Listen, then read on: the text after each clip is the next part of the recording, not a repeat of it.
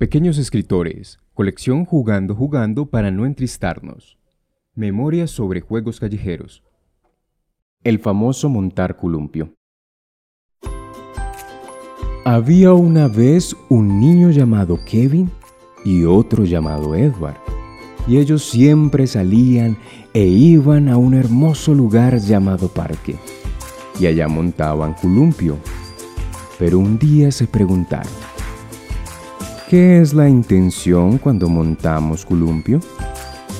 Cuando montamos columpio, ellos decían que esa era la intención, y ellos siguieron siendo amigos por siempre. Kevin Piedraíta Montoya, 10 años de edad.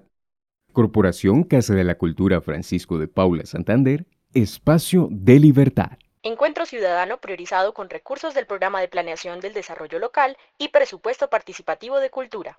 Medellín me cuida. Alcaldía de Medellín